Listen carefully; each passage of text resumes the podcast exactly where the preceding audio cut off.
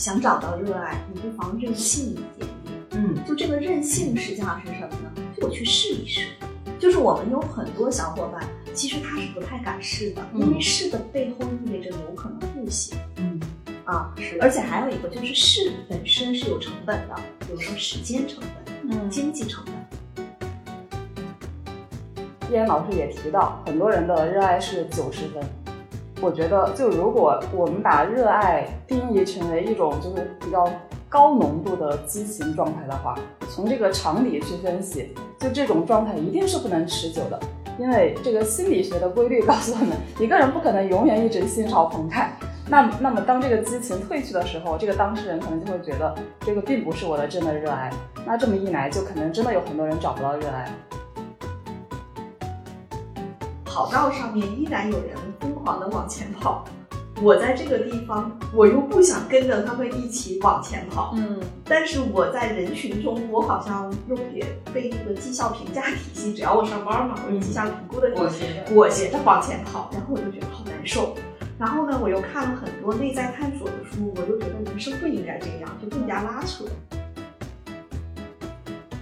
就是如果你去看他的概论图，你也能看到它是相对更顺从，但是这个顺从有两种可能，第一种可能它天天性，嗯第二种可能是被社会规劝了。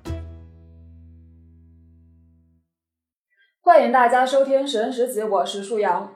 我是赵楠，我是薛逸然，世界上没有完全相同的两片叶子，也没有完全相同的两个人。看到差别，才能互相理解；关照他人，才能认识自己。不久前，薛老师收到一名大学生的咨询申请，但对方想咨询的内容就不太属于职业咨询的范围，所以呢，薛老师就拒绝了这个咨询申请，并且决定在播客里回应这位大学生。这位大学生呢，也是我们的听友。这位听友提出了自己身上很多的困境，比如包括行动力非常弱、完美主义和自我否定，还有讨好、不合群。最后呢，他说：“呃，我很想找到自己的热爱和能力所在，以提供内在动机，从而激发生活的动力。”呃，这位听友提到他认为自己身上存在的这些问题，其实我们前面的节目都多多少少的有聊过。那这一次呢，我们想重点来聊一下他提到的热爱和内在动机这个话题。首先问一下薛老师和楠姐，你们觉得什么是热爱？你们是怎么发现自己的热爱的？或者说你们是怎么定义自己的热爱的？哎，我看到顺阳这个提纲，我就在想说，热爱这个东西分九十分和八十分。就是有一些人说到热爱的时候，他那个感觉啊，就那个调门儿得到九十分以上才能叫热爱。嗯哎，我这个人可能到八十分我就挺热爱的，所以我在想，我小的时候就属于给点阳光就灿烂的，所以可能热爱对我来说没那么热。我自己的体会哈，嗯就它一定是有区别的，因为我嗯在做这么多咨询的时候，我会发现有一些人他那个热爱的那个分儿太高了，我怎么都点不着，燃点太高，燃点太高。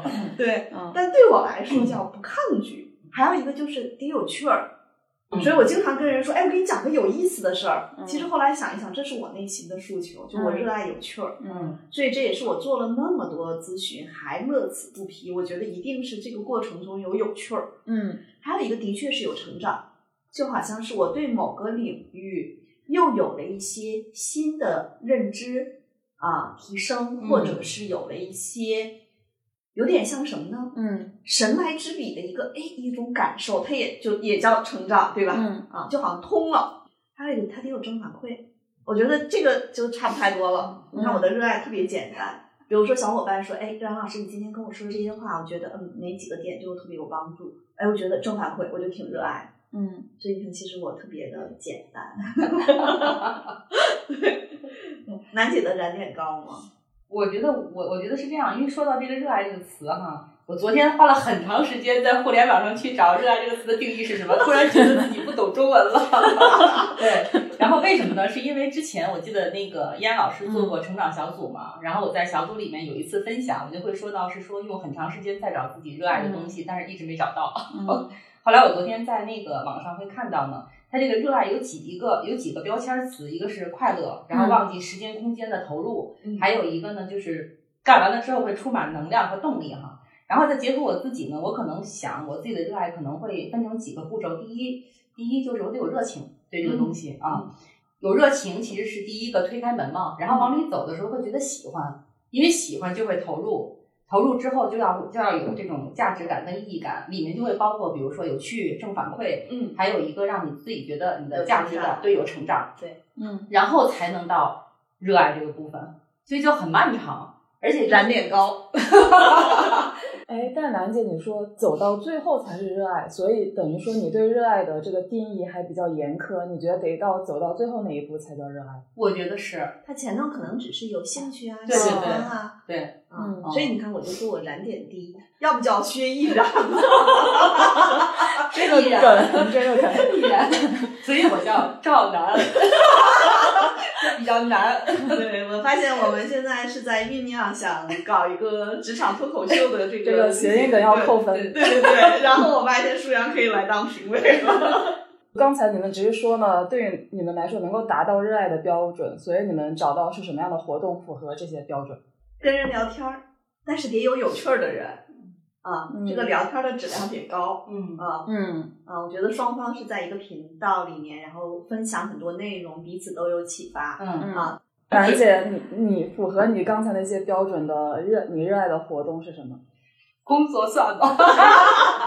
嗯，我觉得其实你的工作是打怪升级，对，我觉得是就解决难题的那个点，我就特别特别有意思。这个难题既包括可能去谈判说服别人啊。也包括说工作当中的组织遇到的一些业务卡点，但是我们通过组织赋能可以去解决。然后对方可能找半天不知道什么方法，然后那跟我聊完了之后，我跟燕老师探讨探讨，我们特别有启发，然后就可以把这个付诸到我们之间这个行动当中，而且很快能看到结果。关键是楠姐这个啊，就是就是一定是新任务、新任务、新任务，是吧？对对对，是的，嗯，确实是。所以楠姐的热爱是挑战新任务。呃，对对，应该是这样的。对，但是我会觉得，就这位大学生听友他提到的说想要找到自己的热爱，我猜想他的他更多的是指这个职业方向。但刚才像叶安老师说的，他喜欢聊天；像楠姐说的，他喜欢挑战。就我觉得可能对于这位大学生就不是非常的有启发，因为他可能会觉得我靠聊天能聊出什么呢？就我都没有机会去挑战。嗯嗯，其实舒阳这个问题特别好。嗯，我之前呢，呃，我们因为舒阳把提纲发给我，我和楠姐，我们俩都分别准备了一下。我说说我准备的内容哈。嗯，觉得还是要讲例子。嗯，那讲自己的例子可能是比较清楚的。呃，首先是我的理念和战略都非常靠前，收集也比较靠前，嗯，所以我是我觉得包括取悦靠前，嗯，我觉得这四个才干合在一起，它一定是有好奇心的，嗯。嗯啊，当然有些伙伴学习在前，嗯，我记得舒阳其实有一次在那个跟听友互动的时候也在讲，就每个人其实他都有内在的动机嘛，嗯，我觉得大多数人都有好奇心，嗯，但是就是你看好奇的领域。比如说，我好奇的是人，其实我还好奇一件事情是商业。嗯，就是比如说，一个人去跟我讨论他的商业模式的时候，我会发现我特别感兴趣。嗯，所以我们先要去找那个自己觉得，哎，我感受到这个东西，就觉得我会有心动的，会愿意去听。嗯，所以我虽然说是跟人聊天儿，但比如说现在如果有一个人跟我聊说。依然，你这个皮肤要怎样才能更好？嗯，要做个什么医美？嗯，你就不感兴趣？我其实就没那么感兴趣。嗯，跟人聊天，它实际上只是一个动作之一。嗯，其实还是你背后那个通过盖洛普的才干，你可以看出来你对哪一类事情更感兴趣。嗯，好，这是一个。有了好奇心，聊天是一方面。其实还有一个点是，我特别喜欢听得到的课程，这个实际上还是在满足我的那个好奇心。嗯啊。包括有些朋友可能看书啊、看电影啊，嗯，这些都有，但我可能比较喜欢听音频。但是还有一个点是，当我收集了这些信息去做信息加工的时候，我是要把它放在一个场景里。嗯，比如说我的本硕都是学经济学的，嗯，如果我在企业里面做财务，嗯，我这些好奇心啊，说的不太好听一点，就是有一点给别人添乱。嗯，你的理念、你的战略，其实做财务有的时候这个事情不是特别的需要，嗯。啊，所以我有大量的同学都在做财务，但我做了人力资源，啊，但是我当时找到这个领域的时候，其实是用的排除法，嗯，我写不了代码，不喜欢做数据分析，也不喜欢做财务。我喜欢两大类工作，一是营销，二是人力资源。嗯，那在这个过程中，我又我们现在只是拿我的优势报告再往回回去看，嗯，比如说在人力资源的模块中，招聘啊、薪酬啊、绩效啊、员工关系啊、组织发展啊、人才发展啊等等这么多模块，我都涉猎过。但是等我自己真正开始越来越清晰的说我自己做事情的时候，嗯，我越来越聚焦在人才发展上面。嗯，就你看，它其实还是个人偏好。嗯，但是我其实选定的领域，要不是市场营销，要不是 HR，其实这两个领域它有一定的相关性。嗯嗯，都是要有创意的去做事情，包括招聘，包括人才发展，包括绩效，它其实都是需要有创意。嗯，然后这里头我就想起咱们之前说的动手动脑，还有一个街头智慧。哦，我觉得这个还是你去找自己热爱的职业领域的时候，其实是在那个大类里头，先用排除法把一些你最不想干的事情踢出去，嗯，再去找可能某一两类你觉得是感兴趣的，然后再往里面再去了解。嗯，啊，所以那个热爱，它不是说，哎，街边过来一个男生，我嘣就心心动。嗯我觉得这个也不太现实嘛。嗯我觉得我经常说，盖洛普报告是避坑指南，嗯就先把我最不热爱的事情扔掉。嗯，嗯，我昨天把自己的盖洛报告拿出来翻了一下哈，我的盖洛报告比较靠前的几个，呃，成就、竞争、理念、统帅、专注、呃，战略，嗯，呃，统筹这几个都很靠前。嗯，然后我自己感觉其实呃，就是跟人跟事儿相比，可能我更在意的是事儿。嗯啊，尤其是在职场当中。啊，然后我其实大家之前如果是听过我们的那个嗯。最早期的播客，大家都能听到，其实我是用一年换了很多工作，嗯。嗯，然后去找真正自己相对来讲还很喜欢的，其实也是用的排除法，然后呢最后选定了人力资源。然后后来我在整个工作当中呢，会有一个反馈是，我的 leader 会跟我说你挺适合做业务的，嗯，嗯，然后也给我一些机会去尝试。我觉得现在比如说在呃，我们去给客户做咨询的时候，更多的贴近业务可能会跟我之前那段经历也有关系。嗯但是所以总总体来看，其实都是跟事儿相关度会更高的。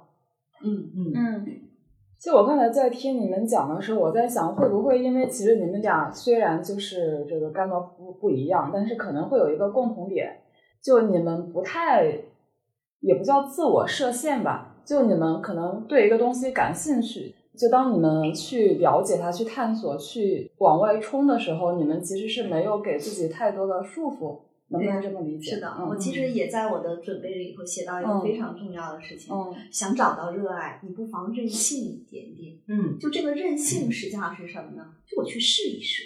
就是我们有很多小伙伴，其实他是不太敢试的，因为嗯试的背后意味着有可能不行嗯啊。是而且还有一个就是试本身是有成本的，比如说时间成本、嗯经济成本。比如对说我报了个课，呃，不喜欢，那我也有报过不喜欢的课呀。嗯或者说学完之后，哎，以为可以做这个，后来发现自己不想做这个。嗯每个人都会有，这叫经济成本和时间成本，还有一个最大的成本叫心理成本，就是我为我自己没有选准的事情承担责任。嗯我我属于那种翻篇儿比较快的，嗯就我会觉得愿赌服输嘛。嗯但是有很多小伙伴他会沉溺在那个说啊，我为什么选了这个？哎，我如果不选这个，选那个会怎么样？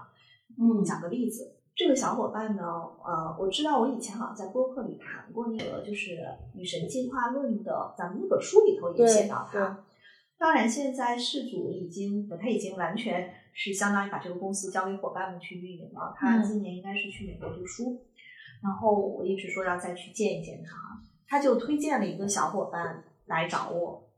这个小伙伴他是这样的，他是特别喜欢体育，嗯但是呢，当时呢，因为成绩还不错，所以上了一个比较好的学校。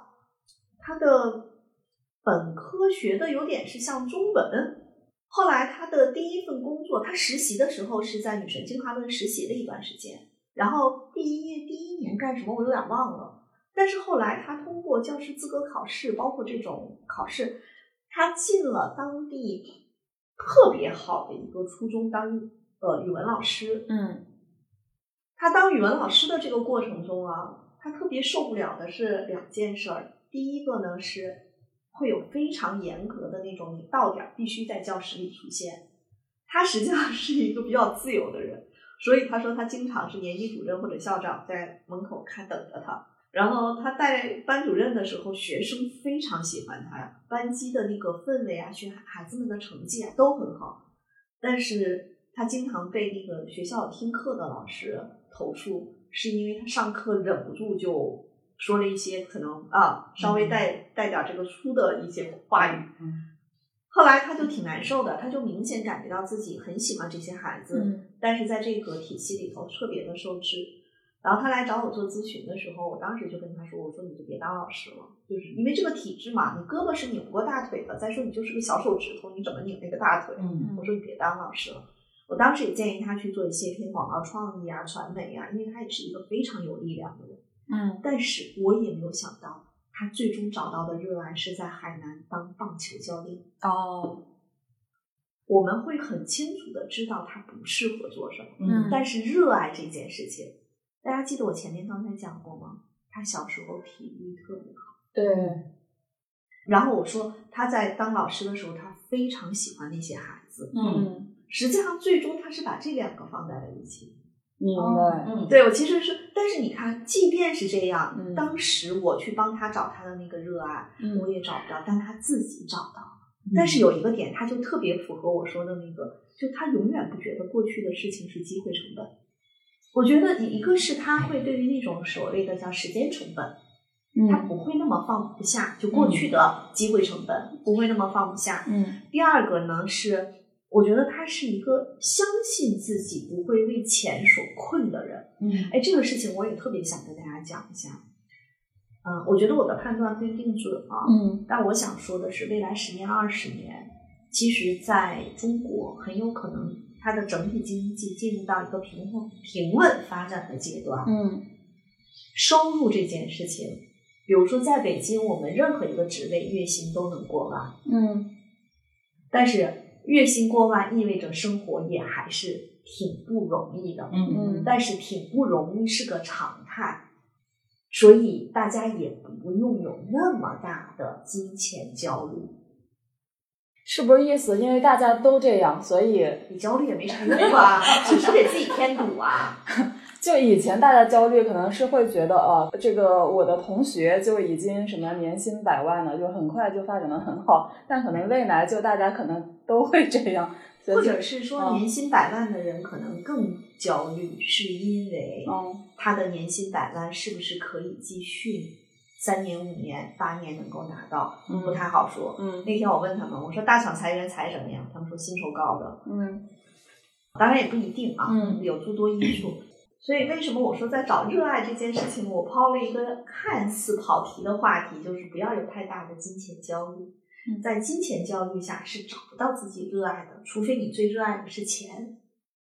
嗯，我觉得是这样的，这个 是，但是好像。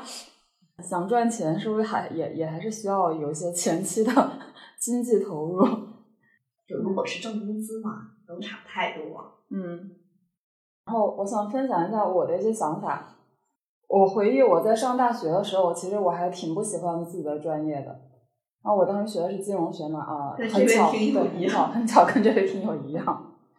但是我会觉得。呃，我既然已经在学这个专业了，那我觉得我该学的应该还是去学。就前面有一期播客里，就是呃，依然老师说，这其实是一种角色身份的责任感。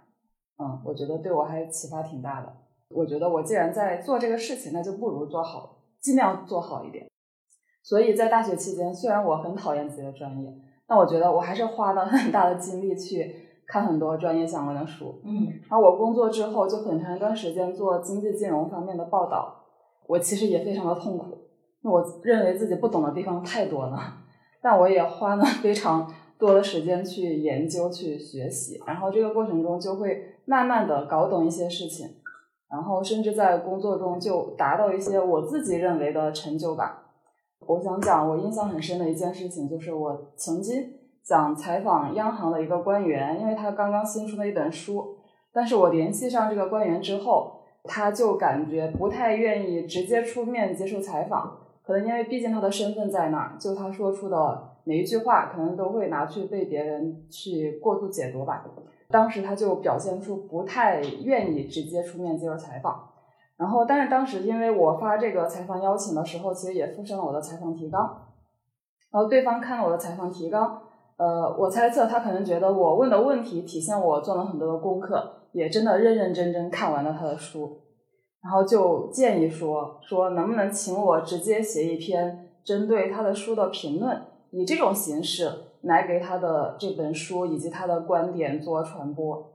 然后我当时就是还挺受宠若惊的，因为以前我觉得我作为一个记者，我就只能去问问题，然后别人去表达。然后但是既然这位专家就是竟然提议说让我直接写一篇评论，后来我就把这个方案跟我的编辑商量，然后我的编辑也接受了。所以最后相当于是以我的名义，在我们的那个报纸上就发表了一篇书评，然后推荐和介绍了这本书。这个事情可能已经快七八七八年前了，但就在不久前，还有人在网上看到这篇书评而联系我说希望加我的微信跟我交流。然后这这个我觉得是我的职业里面我觉得比较小的一个成就事件吧，它也给了我很大的信心和成就感。但是。就跟我讲的这个事情差不多是同一个时期的事情，呃，就是我后来在面试一个财经记者岗位的时候，面试官问了我一些问题后，就跟我说，他觉得我对财经新闻并没有真正的兴趣和热情。我现在回想起来，我是蛮同意他的判断的嗯，但是我觉得当时我在这个职业的责任感的驱动下，就我还是在努力的在学，也有一些产出，也获得了成就感。然后这种成就感，我觉得对一个人的自我认可是有非常非常大的帮助的。嗯嗯，那我特别想借着舒阳这说两句哈，就是呃，我发现有很多小伙伴啊，实际上他在这两个点上，他他是把它对立起来了。嗯，第一个呢，他是能把事情做得很好。其实舒阳你的完美也在前面。嗯，对吧？嗯，就是完美这个才干，其实它叫追求卓越。嗯，那你在有。这种责任、责任追求责任的这个卓越啊，呃，我为什么会在这个点上想去讲一下？是因为当你把每一件在你当下的职责范围内的事情做到极致的时候，嗯，其实你锻炼的是某一种能力，嗯，而这种能力它是可迁移的。对，将来你找到你热爱的事情的时候，这种能力它依然可以迁移过去。嗯，所以呢，就怕一个小，就怕有些小伙伴说。我这个事儿我不喜欢，嗯我也不干，嗯，然后我就在想，我喜欢什么呢？我喜欢什么呢？我喜欢什么呢？嗯，日子就这样一天一天的过去了，嗯，所以但凡能够把当下的事情做到极致的人，等他找到热爱的那件事情的时候，他一定能做到极致中的极致。我觉得那个热爱的事儿还是要通过就是不断的尝试投入，才能慢慢去发现的。当然，我的热爱定义是比较长程的嘛。就时间比较长，所以确实要投入很长时间才能发现，哎，这事我确实挺喜欢的，对，我是很热爱的。对，嗯，就是，但是我就觉得楠姐这个特别好，就她每件事情，嗯，她其实也是基于那个责任的投入度很高，嗯啊。然后我在想什么呢？就是。比如说，我到今天这个年龄，我经常跟大家说，我不那么在意政，就是外部的反馈了。嗯政府反馈，反正啊，你的心情还是会有一点起伏，但是很快就过去。嗯。但是谁年轻的时候都会会有很多在意外部的政府反馈。嗯。啊，我觉得我以前说过我是个玻璃心的人，怎么可能不在乎呢？嗯。但是那个时候，其实因为为了获得更多的外部正反馈，嗯，我其实也很努力。嗯，就是一定也会有很多我不愿意做的事情，但我很努力。嗯，但是当我慢慢更澄清了我喜欢做的事情的时候，有些技能是可以迁移过来。嗯嗯嗯。后后面说的是工作中的嘛？上大学期间，可能我会觉得，就不管怎么样，我这个时间我得拿去学点什么东西。然后我现在有这样一个机会，就是很好的一个专业专业领域的一个学习环境。那我觉得其实过呢这几年就没有这个环境了。那我觉得就我学的那些东西就肯定还是有用的，虽然我觉得我确实学起来还蛮痛苦的。嗯嗯，我会在想，就是就因为很多人会觉得我在找这个热爱的过程中，可能一开始是有一点兴趣的，但是后来发现我对这个事情好像也没有非常大的兴趣，就是这个热情就被浇灭了。我在想，是不是因为在这个过程里面。因为发生了一些挫折，或者说他觉得眼前有一些障碍，所以他就会就给自己洗脑，或者说说服自己，其实我对这个事情其实也没有那么的喜欢。我觉得是不是存在这么一种心理？呃，有啊，就是有非常多的人，不代表所有啊，嗯，有特别多追求在前面的小伙伴，他既追求普世的价值感。又追求自己内心认可的独特的价值感和意义感，嗯，同时他希望自己能够在某个领域做到那种出类拔萃，嗯，如果再附加上完美或者竞争这样的才干，嗯，所以他一旦做那个事情的时候，他其实是那个对结果有极高极高的期待，嗯，但是当他起手之后，他发现这个跑道赛道上。已经有了非常多特别牛，甚至比他早跑了好几年的人。嗯，他感受到他没有办法再当那个塔尖儿尖儿的时候，嗯，他就觉得这可能不是我想要的。嗯，因为他想要的是那种巅峰状态。嗯嗯，啊，我我我觉得有的时候是遇到这样的小伙伴，我也特别想跟他们讲说。你不如回看内心，不要去看跑道上已经有谁了。嗯，你就说做这个事情，我投入的去做，我自己能不能先取悦自己、娱乐自己，让自己很开心？嗯。但是有很多小伙伴，他是在跟那个外面的那个评价体系在比。我想起最近我不是对那个 GPT 发生了浓厚的兴趣嘛，嗯，然后在朋友圈也发，就每天都在发这方面的内容，然后就有很多人跟我说，你现在已经是一个 GPT 上瘾少年了。我知道，而且而且会有人嘲笑我，就说，呃，因为其实我是接触它是比较晚的，我是大概是半个多月前吧才开始去去用的，就很多人可能是去年它刚刚出来的时候就已经在用了，就是对这方面的。呃，了解比我深很多，所以很多人就那些人会觉得，就是我在朋友圈发那些东西，就是比较，就显显然我是一个不太懂的人啊，就我做出了一些评论，但是我觉得就是无所谓啊，而而且说说实话，我根本就没有去搜索太多的信息，就比如说这个东西我到底应该怎么用啊，它已经多么的厉害了呀，我只是自己去试，然后这个试的过程中，我觉得我就有进步了呀，就以前我对它的理解是这样的，后来我发现啊，其实不是这样。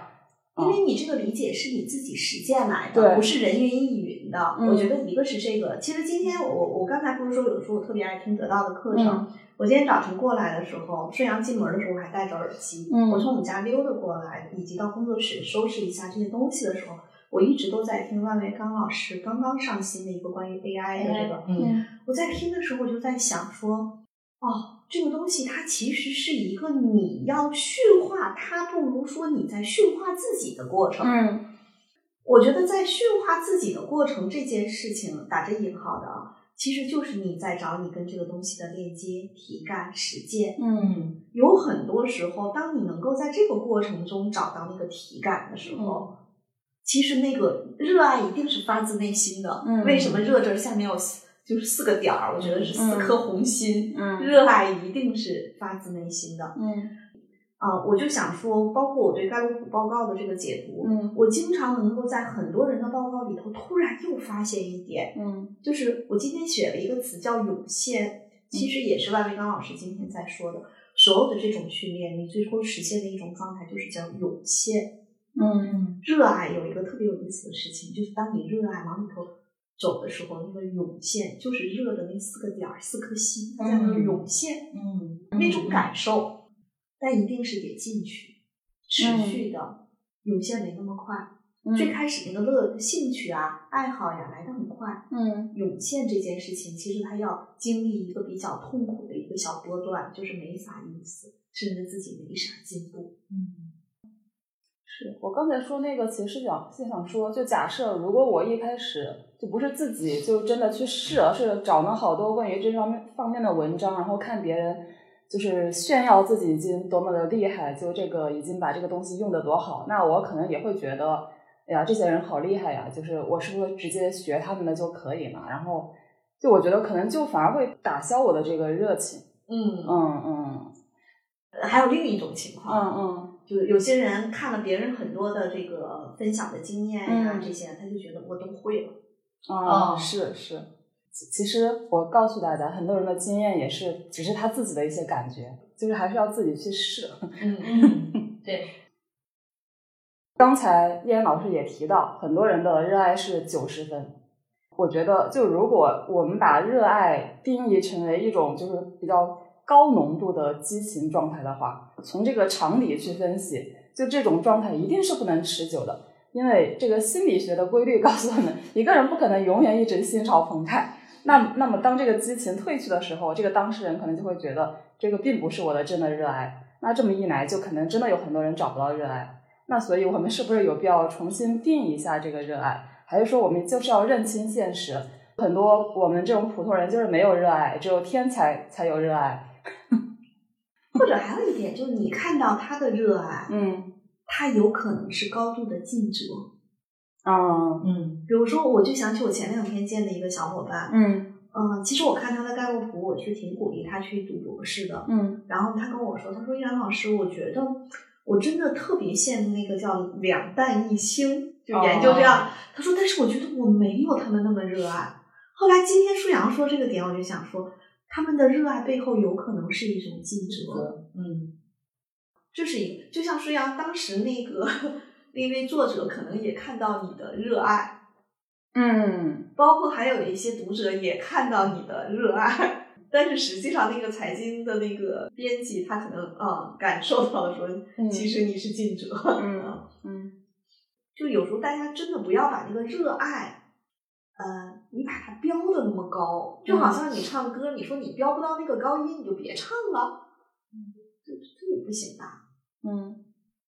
但我觉得不管怎么样，呃，总总之是我们看到有一些人，他好像是高度投入，然后非常有内在驱动力的去投入做他的职业，或者说做一些事情。那我觉得其实大家羡慕的还是那种状态，对，我觉得这这个不不管叫不叫热爱，但的确可以用那个听友用了另外一个词叫内在动机来概括。嗯嗯，嗯就是比如说，可能我觉得责任这个才干对我来说就也是一种内在动机。呃，然后我又想到一个问题啊，就是我们就经常现在很多心理学、泛心理学的一些内容都会强调说，我们要培养自己的内在动机。然后如果说你是被外部动机驱使的话，就感觉好像没那么高级。就一个人一定要有内在动机才更加的高级。那首先是我我我在想，就是这会不会也是一种偏见呢？就为什么我被外部动机驱使就不高级？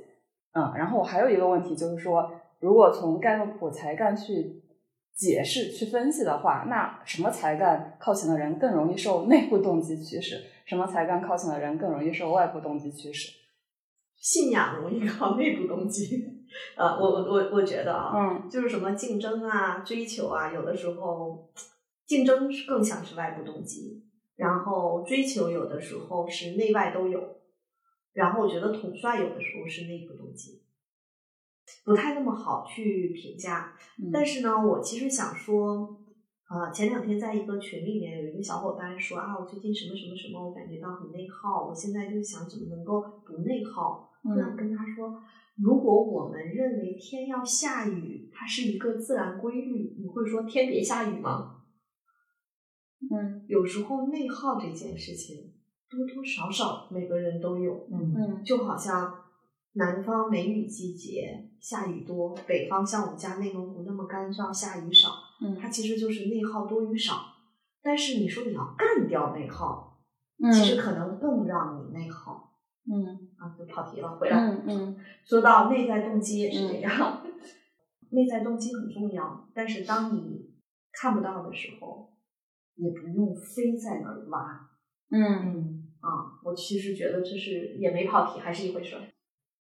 嗯，对，我觉得我刚才说，我觉得 责任才干贡献的是内在动机，但我后来想了一下，我觉得责任才干好像不完全不完是全是对，有非常多责任靠前、嗯。统帅靠后的小伙伴，他们就是属于别人给他安排事儿，他能干得很好。嗯。但是你让他说，比如说到有一个时间点，或者他被迫下了某个轨道之后，嗯。他就不知道自己要什么，嗯。因为他们更强调是那个责任交付，嗯。把事情做好，嗯。尽责性嘛，嗯。未必是内在动机。嗯，是，可能是内在和外在的一种混合状态吧。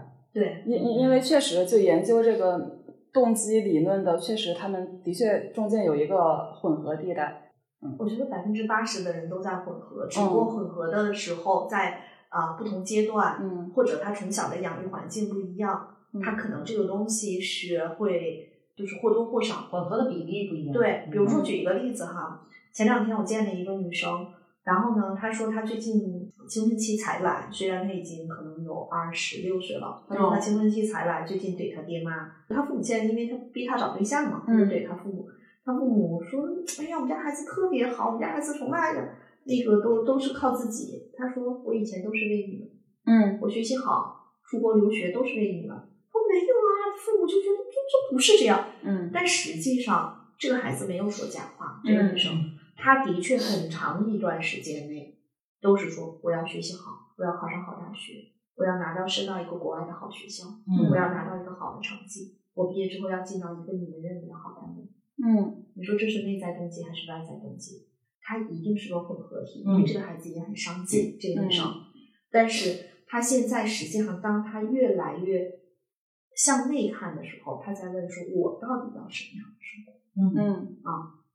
而不是父母认为他想那个生活，嗯，所以我觉得它是一个混合。那比如说，我经常跟楠姐说，咱俩这咱俩的孩子，明显感觉就是外在动机挺费劲的吧？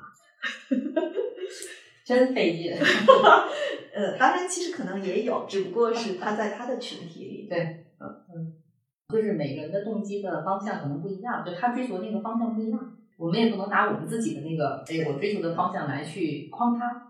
好，嗯，或者说外部想要推动他的那个方向跟他内心认可的不一样，所以其实是一个很大的摩擦。是的，是。但这里头还有一个点，就是我真的见了非常多在二十五六岁、二十七八岁来找我做咨询的小伙伴，非常优秀，但是他们之前的优秀是被中国的高考选拔制度嗯拔出来的优秀，嗯。在那样的一个单行线的跑道上，就是你跑得快，你就能上九八五。嗯，然后在这个过程中，有很多小伙伴，实际上他们在上大学的时候，依然延续着这个跑道给他们的游戏规则。嗯，到了职场之后，他发现不一样了。嗯，然后这时候他再开始，他有遇到了挫折或者遇到了问题，他开始去探索自我，开始去看内在动机的时候，他发现。好像他有点找不着，因为这个东西之前没有被被打开过。嗯嗯，我觉得这个打开的过程是是需要一个过程，而且这个过程可能也挺不舒服的。为什么很不舒服呢？是因为有点像什么呢？就是外面的那个跑道上面依然有人疯狂的往前跑。我在这个地方，我又不想跟着他们一起往前跑，嗯，但是我在人群中，我好像又得被那个绩效评价体系，只要我上班嘛，我有绩效评估的裹挟着，裹挟着往前跑，然后我就觉得好难受。然后呢，我又看了很多内在探索的书，我又觉得人生不应该这样，就更加拉扯。嗯啊，嗯，明白。哎，我还想到一个问题啊，就你们觉得人是不是存在这个意志力？大小强弱的区别呢？就是那些我们看起来好像找到了自己热爱的人，其实是因为他们意志力比较强，就他就他他那个我想我要的那个那个意志特别的强大。但是有的人他这个意志好像就是比较弱，就是我想我要，就他没有那么是的，嗯，就是如果你去看他的盖洛普，你也能看到他是相对更顺从。但是这个顺从有两种可能，第一种可能他天天性，嗯，第二种可能是被社会规劝或者原有的那个那个体系内。所以刚才我讲那二十五六岁的女生，她说她青春期才来，嗯，就她原来的那个顺从，嗯，因为她在她小的时候，她的父母也很优秀，她会觉得父母给没有父母要害孩子嘛，当然她父母也不是在害，嗯，她父母在用她父母的那个认知框架里的最好的路径在帮她规划，嗯。但是后来，他慢慢的，他有了就是接触了社会，他有了自己的一些想法，他的信息更广泛了，他会觉得那个可能不是他想要的。然后我也问了他一下，我说：“哎，那你的这个家庭里面，你的父母谁是会更有那个力量感的？”嗯，她是个女生嘛，她告诉我她爸爸。嗯，然后我就笑了，我说：“一般啊，不能完全这么说，有非常多的，就概率比较大的是女生的个性有时候跟爸爸其实还挺像的，不能说全部。其实他爸爸很优秀，很强势，他也很优秀，很强势。嗯，但是他原来是在那个轨道里面，嗯，但他现在从那个轨道到了新的这个一个游戏场的时候，而且跟他父母所待的游戏场又不太一样的时候，嗯，他开始重新建构他自己想要的那个优秀和出色。嗯嗯，但是这个女生她是之前相对来说更顺，就是更顺从，嗯。她现在其实那个开始有了自己，但是还有一些小伙伴，他小时候就很不一样。嗯，比如说咱们都认识的许商，嗯，他小时候就很不一样。那他长大了，他那个就是他要什么，他更清楚。就是曾经有人把我跟我的朋友做过比较，就这个比较是有前后文的，但是具体的我就不讲了。但反正就是说了这么一句话，就是说。他说：“你是就从小就知道你是想要什么的人，但是你的这个朋友不是。我听到不止一个人这么评价我，就说你是你是那种知道自己想要什么的人。对我还见过特别多，知道自己不想要什么，就是不知道自己想要什么。嗯啊，但是这个里面我还是会建议说，嗯，没关系，人生对于有些伙伴来说，人生是一个体验。”很年轻的时候就知道自己想要什么，这是一种活法。嗯。嗯，我不知道自己想要什么，我去体验，嗯，也是一种活法。嗯，就相当于我们说，不要把知道自己想要什么当成唯一的一个，当成更优秀的模板。嗯，就像刚才舒阳说的，不要觉得内在动机好像挺高级的，嗯，没有内耗高级，没有什么高级和不高级，就是你可以，你可以知道自己不要什么。不断的去尝试，哎，这个还不是我要，没关系啊，人活不就几十年嘛。有的时候不要非要活成某一种模板。嗯嗯，其实我说的知道自己想要什么，还不并不是说你有一个你知道你的长期的人生目标是什么，或者说你的职业方向是什么，而是可能是在一个比较短期的时候，你知道这个事情是你喜欢的，这个事情是你讨厌的。就你就相对来说有有点爱爱憎分明的感觉吧，就就是我我会觉得就这方面我还是比较的知道我喜欢什么不喜欢什么，但是可能有的人他会觉得我到底是喜欢这个还是不喜欢这个还是讨厌这个，就比如说甚甚至有的人他会在亲密关系里也遇到这样的情况，就可能事后他会觉得原来我是被 PUA 呢，但是在当时的时候他会觉得啊这个人对我很好。就我在想，这是不是也是一种，就是为什么有的人会对自己的感情不那么确定呢？嗯，这是你跑题吗？但但是我觉得这是有关系的呀，就就好像你对一个事情，比如说你目前的工作，你到底是喜欢还是不喜欢？舒阳，人和人不一样。嗯，我又用了这个嗯语重心长的方式，嗯呃，所以我就会觉得是。就是嗯，每个人如果能够看到自己的特点，也尊重自己的特点，不用活成别人的范本，可能这个是是另一种热爱。嗯，有有些人可能他就追求不断的体验，但是在这个每一次体验的过程当中，他也很投入，无论是他遇到了一个渣男，还是在工作当中可能选择了一段。后来看这段工作，可能自己不是很喜欢的经历，但是他能在那一刻，然后全情投入的体验之后，能有一个总结，慢慢的去找他自己真正更愿意去体验的事情，或者更更热爱的事情。嗯嗯，因为我自己觉得我自己的职业的那个发展，也可能受我成长那个时代的影响。其实上来之后不会有那么多，包括比如现在大学会有很多的引导嘛，就是哎你喜欢什么，甚至有一些优势的。呃，辅导也会去跟大学生有一些联动，嗯，当然这部分其实现在整体看还是少的。我们那会儿就更不说，更别说了，都是自己在不断的跟世界的就跟这个社会的摩擦当中去找到自己的那个点。那个时间点，我会觉得社会对年轻人是开放的，然后我们会那个在在这个节点上有很多的职业选择和试错机会，只要是对方愿意给你机会，你就可以去尝试。嗯，所以刚才舒阳会说到一个对自己不设限嘛。因为我觉得确实是，只要对自己不设限，你才能有更多的选择跟尝试的机会，嗯，你才有可能去找到你热爱的东西。嗯嗯，其实我反而觉得，可能因为现在大家，比如说在还没有进入职场的时候，就接触了大量的这种职业指导或性格测试，他反而过早的，一方面是过早的想去定义自己，另一方面是大家反而会就陷入了这些内容里面。嗯。那叶然老师对这位大学生听友，你还有什么想说的吗？还是有的。呃，我拒绝了他的咨询，是我觉得首先第一个点是他现在其实是一个在上大三的状态嘛。嗯。我觉得大学期间其实是探索自我的一个非常好的呃阶段。嗯。啊，不用到了职场之后，在那个跑道上好像被裹挟着哈。嗯。啊，然后我是想说他的报告。他的报告到时候虽然可以放在我们的那个后面，让大家来看一下哈。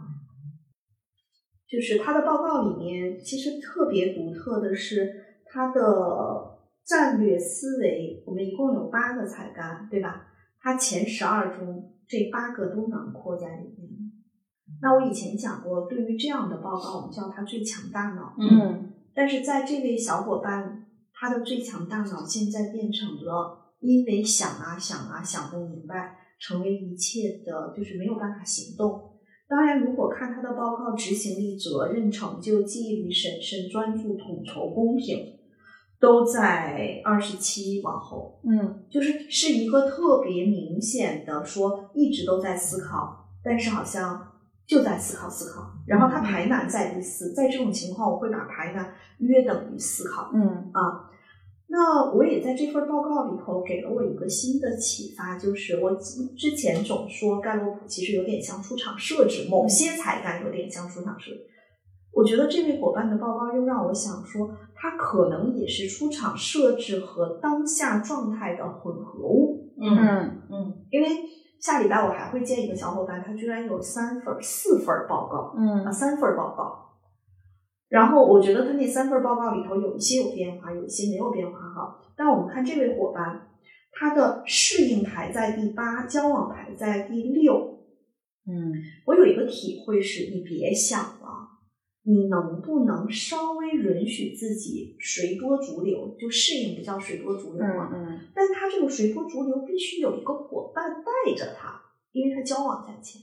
嗯，就比如说，如果舒阳特别愿意去做志愿者，舒阳天天带着我，跟舒阳关系特别好，我可能就去做了志愿者。嗯，在我做志愿者服务的过程中，我的最强大脑就会被运用起来。嗯，当然我不知道他的学校有没有类似的机构啊，有一个叫 ABC，嗯，是一个叫哎呀，我忘了它的中文名字，大家可以去查一下，就叫 ABC。是一个专门给公益机构做咨询的一个咨询公司。嗯，我在十多年前跟他们有过一些小的接触。那你比如说最强大脑的这个伙伴，他一定更喜欢做类似于管理咨询这样的事情。我给到他的建议是，如果他找到一个伙伴带着他上一个轨道，嗯，他放下自己的左思右想，嗯。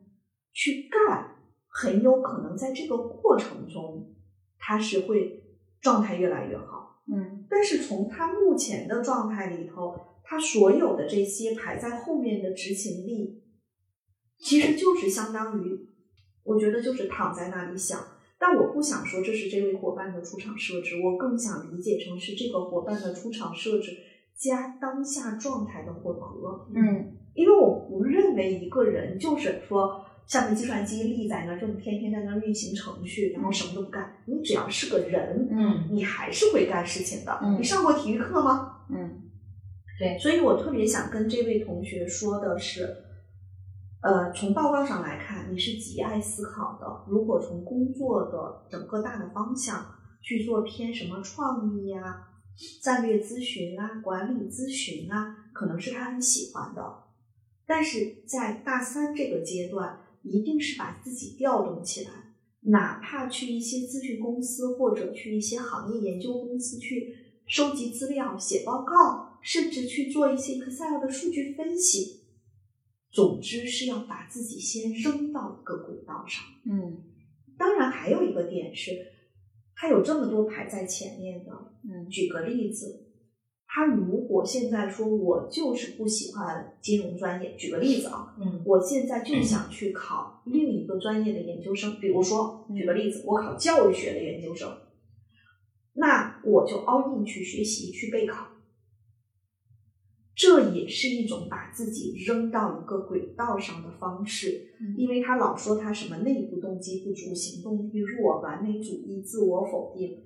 其实还有一个点就是，没有任何一件事情是可以你一起手就做到大师这样的级别。罗马不是一天建成的，就先让自己启动起来。然后他还讲到说。他既有这种老好人的讨好，也有这种就是不合群。我觉得，嗯，也有因为没有朋友、没有人际，也会让他烦恼。我觉得就是他在那个大脑里想了太多的事情，就他大脑里有这个十万个为什么。人在不同阶段其实是需要让自己变得稍微傻一点点。嗯嗯，这个变傻其实就是少想那么多，去干。嗯，走弯路怎么了？走弯路还能走回来，不走弯路你就躺在这儿。嗯啊，所以大家可能听到我有一些情绪在这个当下，就是我拒绝了这个小伙伴的咨询，但我其实是希望能够支持到他。嗯，最核心的一个点是把自己扔到某个轨道里去干。嗯啊，然后还有一个就是在人际关系中，亲爱的，外面没有别人，一切都是你自我的投射。把别人和自己的这个课题分离做一做，嗯，不用在乎有多少人喜欢你，有多少人不喜欢你。把你的手放在你的胸口，去做你自己当下可以做的事情。嗯，就这个时候把自己拿回来，又要把自己扔出去，扔到哪里？扔到某一个轨道上去做事情。看看楠姐和舒阳有什么建议给到这个伙伴吗？我有一个就是自己的亲身经历吧，我觉得也是跟这个伙伴分享一下，希望能够对他有帮助哈。嗯，我印象里头，之前我在组织内部，依然老师是我们的外部顾问，呃，应该是当时组织里面要推行一个比较大的事儿，这个事儿呢是一个全国落地的一个项目。当时跟依然老师讨论的时候，讨论的应该是这个这个东西，他想往下去落的时候是有两到三版方案，其实最终的目标都是能达到它落地嘛。但是有一版方案呢，可能是比较难的。因为里面要涉及的人呐、事儿啊、资源调动特别多。后来依然老师问我，你选哪一个？我说我选这男的。嗯，啊，然后依然老师就会说到一点是说，楠姐好像在每次选择的时候都会选那个难走的路哈。嗯。啊，但是我的收获是什么呢？我我的收获是可能是自己给自己找了好多事儿，找了好多麻烦。嗯。但是你这一下子经历下来之后的积累，我觉得也是刚才舒阳会说到责任可能会给我们有积累嘛。然后我觉得就是在事儿中，你去积累的体感会越来越好。这个就是你不去做，然后光去想的话，其实很多东西有点像纸上谈兵。嗯啊，但如果我们把这个，比如把你的想法能够通过践行的方式，一点一点在现实生活当中让别人看到，嗯，其实你的被认可感跟正反馈也就会来了。因为我们再去给一个小伙伴做简历优化的时候，也会去有一个体会是什么？有的小伙伴会说：“哎呀，这件事我想了，那件事我想了。”但是，其实你再去跟你向上去汇报的，向向上的 leader 去汇报的时候，是你能不能拿一个成型的书面的方案，然后真的去跟你的 leader 去讨论，让他看到这个部分。嗯，然后呢，讨论完了之后，我们向下去落地。我觉得这个其实是特别重要的，真的是要去一步一步去行动起来。兰姐说到这个，我就想到一个例子，就我有个朋友有一次跟我吐槽，说他。有一个很好的 idea，他就把这个 idea 分享给了一位前辈。这个前辈其实不算是他的职场的那种顶头上司，但是也是身份地位比他高的一个人，资源比他多的人。然后那个前辈听到他的这个 idea 之后，就说：“我觉得你这个 idea 很好，然后我建议你去负责这项工作。然后你有什么需要就是帮助的，就你可以找我，就相相当于提供一些资源或者说人脉上的帮助。”然后这位朋友他跟我吐槽的是，他说他为什么要给我派活？我只是跟他分享了我的这个 很好的想法。然后，然后我就跟他说，这不是很自然吗？就是这个想法是你想出来的，说明是你对这件事情最有热情。嗯，既然是你对这个事情最有热情，然后又得到了这个地位比较高的人的认可，为什么你没有想？你不觉得应该是你去做？难道你是希望他指派另外一个人去落实你的这个 idea 吗？我就觉得，嗯，这个朋友的脑回路我也不太清楚。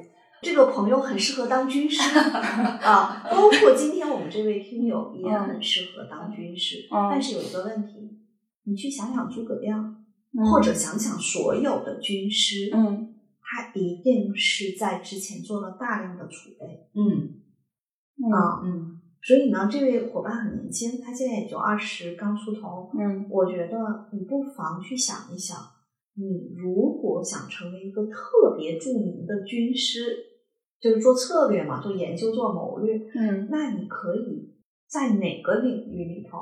我们举一个不恰当的例子啊。嗯，如果你想研究亲密关系，你看一百本跟亲密关系有关的书，并且把它的核心的观点以及你的感受把它整理出来，也可以呀。嗯，这也是把自己扔到某一个轨道。嗯啊，我就觉得真的是放下胡思乱想，不用那么在意跟别人这样那样，把自己扔到一个轨道里面。嗯，一定要让自己有输入、有加工、有输出。嗯，我觉得刚才燕老师提到诸葛亮哈，那空城计也是诸葛亮亲自下场唱的呀。对呀，嗯。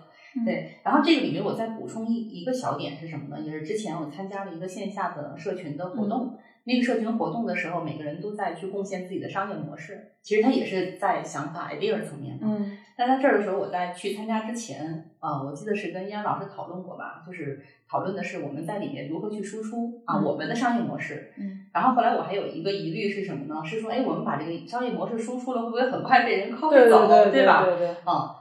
但是后来我我觉得那个燕老师给了一个方向特别好，这个方向是什么？就是有想法的人很多，嗯，对吧？对。但是这个从想到做之间还差着很远呢，到做成那就更十万八千里。对对对。好，这期播客咱们就先聊到这。听友们如果想要追问一些问题，欢迎留言，我们非常需要你的反馈。比如你希望听到什么样子的话题？对本期的内容，你有没有有话想说的？你还有哪些观察和思考想跟我们一起探讨？也欢迎你直接加入我们的听友群，入群方式在节目介绍页可见。谢谢，再见。